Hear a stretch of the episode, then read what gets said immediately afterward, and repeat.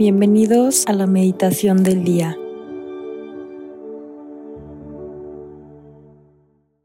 En el nombre del Padre, del Hijo y del Espíritu Santo. Amén.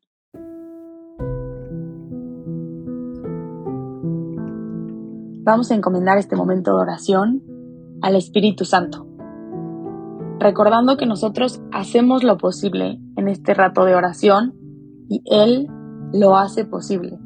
Y el fruto de este momento depende de Dios y Él todo lo puede. Ven Espíritu Santo, llena los corazones de tus fieles y enciende en ellos el fuego de tu amor. Envía Señor tu Espíritu Creador y renueva la faz de la tierra. Oh Dios, que has iluminado los corazones de los hombres con la luz de tu Espíritu Santo, haznos dóciles a tus inspiraciones para gozar siempre del bien y gozar de su consuelo. Por Cristo nuestro Señor. Amén. Hoy en este miércoles primero de noviembre Vamos a meditar en el Evangelio según San Mateo, el capítulo 5, del versículo 1 al 12. Jesús, al ver toda aquella muchedumbre, subió al monte.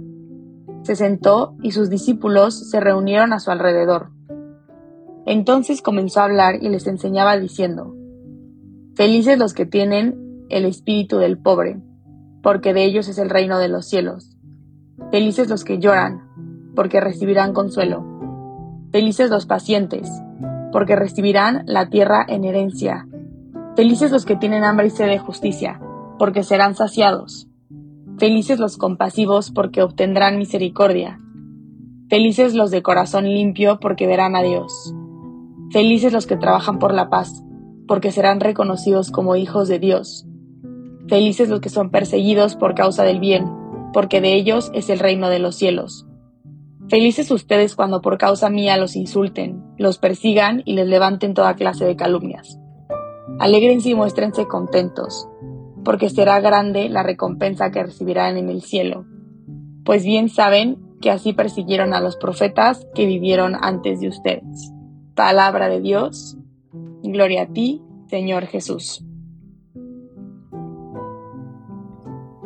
Me encanta que Mateo hace énfasis en el Evangelio sobre la montaña. ¿no? Jesús subió a un monte, porque nos está hablando de un momento de revelación. O Dios tuvo tanta misericordia con el hombre que se hizo uno, comprendiendo nuestras experiencias en carne y corazón propio. Es por ello que cuando Jesús nos entrega las bienaventuranzas, hace un acto profundo de amor porque está hablando en primera persona. Está hablando desde su propia experiencia de tristeza, de trabajar por la paz, de ser injuriado, de ser perseguido. Y por eso te quiero invitar a que subas a tu montaña. Hay que subir al plano de la fe, a ese lugar donde puedes recogerte en tu interior, esa tierra sagrada que solo Dios pisa. Sube a ese lugar donde Jesús y tú se encuentran cara a cara. Pídele al Espíritu Santo que te ayude a encontrarte con Él en la intimidad de tu corazón. Muchas veces buscamos a Dios fuera cuando el primer lugar donde habita es en el propio corazón, en la propia morada, en el propio monte. El Espíritu Santo hizo mucho énfasis en mi corazón sobre hacer esta meditación alrededor de la bienaventuranza que dice, felices los que trabajan por la paz porque serán reconocidos como hijos de Dios. Y quiero que meditemos en el trabajar por la paz hacia adentro y hacia afuera. Primero, construir la paz en el propio corazón. ¿Cómo está tu corazón el día de hoy? ¿Hay violencia interior, autosabotaje, miedos profundos? ¿Qué estás poniendo sobre tus hombros que Dios quiere cargar por ti? ¿Qué hizo Jesús en el momento de su vida donde sintió terror, y una tristeza de muerte. Rezó, se entregó a los brazos del Padre. ¿Hacemos tú y yo lo mismo? O más bien los brazos en los que ponemos absolutamente todo son los nuestros. Hablamos de construir esa paz en el corazón, esa paz de saberme suficiente, valioso, amado a partir de mi propia persona y a pesar de mis limitaciones la paz de saber que Dios conduce mi vida y no quedaré defraudado, que Él es el que realiza la obra y yo dispongo mi corazón y mi tiempo. El Evangelio Y esta bienaventuranza nos invita a reconocer la verdad de nuestro corazón para ver dónde colocamos la seguridad de nuestra vida. A partir de qué queremos construir la paz dentro. Jacques Philippe, en su libro La paz interior, hace esta reflexión. Dice que el hombre se aferra a algo, que quiere salvaguardar su dominio sobre alguna porción de su vida para administrarlo a su conveniencia sin abandonarlo en manos de Dios. Y él dice que hace un cálculo muy equivocado, porque se carga de preocupaciones inútiles y se expone a la inquietud de perderlo. Aquel que confía y que entrega todo en las manos del Padre, camina ligero y con la certeza de ser un hijo de Dios, de un Padre que vela día y noche.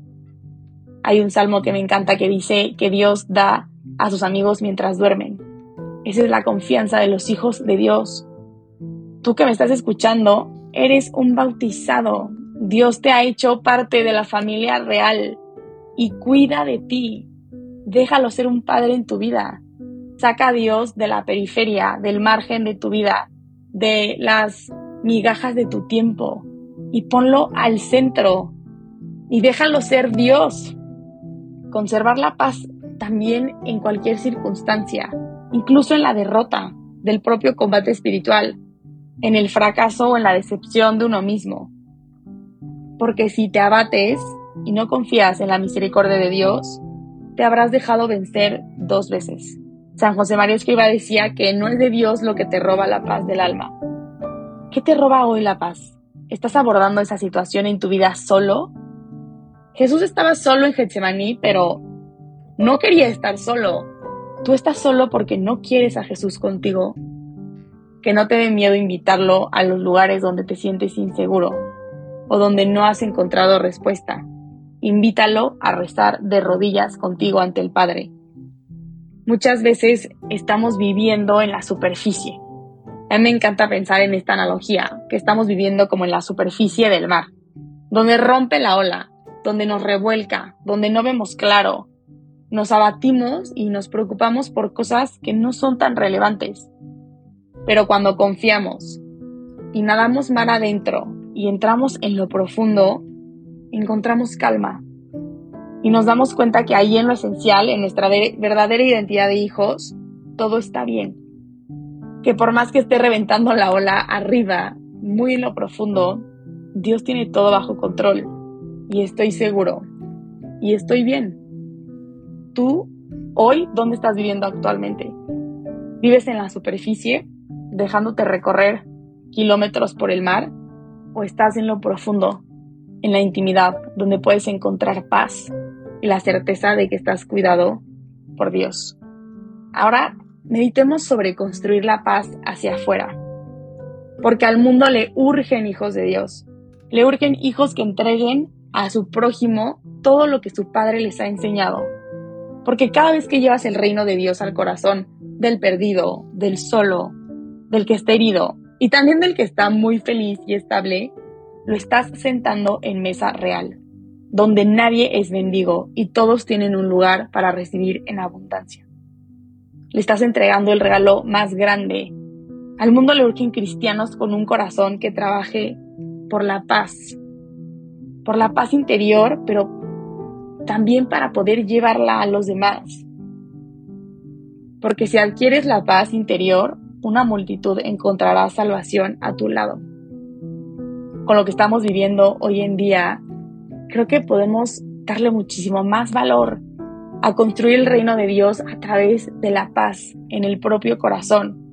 ¿Qué mirada tienes con el otro? ¿Es tu costumbre difamar a alguien con la crítica, dividir? ¿Arrastras a otras personas a romper la ola contigo? ¿Tú cómo llevas la paz a los rincones que Dios te ha encomendado? Porque en un corazón sin paz hay demasiado lugar para el temor y muy, muy poco espacio para el amor, que es Dios. Sube a tu montaña o adéntrate a tu mar profundo. Escucha a Jesús en tu corazón y pídele que te ayude a trabajar la paz para ser siempre reconocido como un hijo de Dios.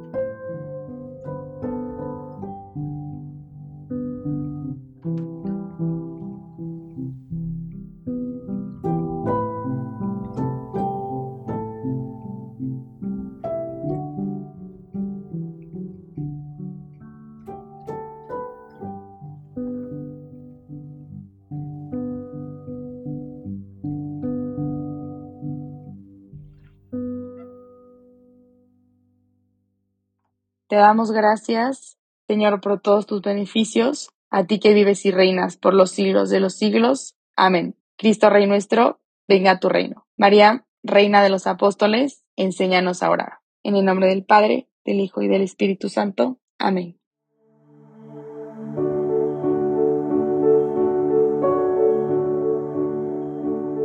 Deja que Jesús camine contigo en este día. Nos escuchamos mañana.